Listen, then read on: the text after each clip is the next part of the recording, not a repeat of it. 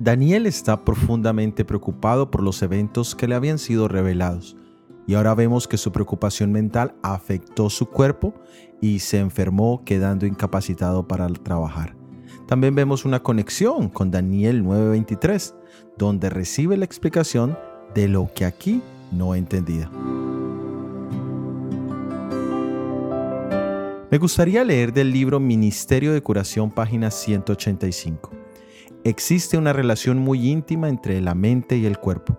Cuando la mente está afectada, el cuerpo simpatiza con ella. La condición de la mente influye en la salud mucho más de lo que generalmente se cree. Muchas enfermedades son el resultado de la depresión mental. Las penas, la ansiedad, el descontento, remordimiento, sentimiento de culpabilidad y desconfianza debilitan las fuerzas vitales y llevan al decaimiento y a la muerte. Algunas veces la imaginación produce la enfermedad y es frecuente que la agrave.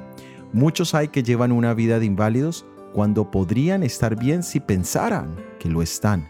Muchos imaginan que la menor exposición del cuerpo les causará alguna enfermedad y efectivamente el mal sobreviene porque se le espera.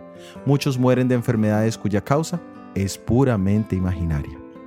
Esto nos invita a no solo cuidar nuestro cuerpo, sino también nuestra mente. El proverbista nos aconseja en Proverbios 17:22, el corazón alegre constituye buen remedio, mas el espíritu triste seca los huesos.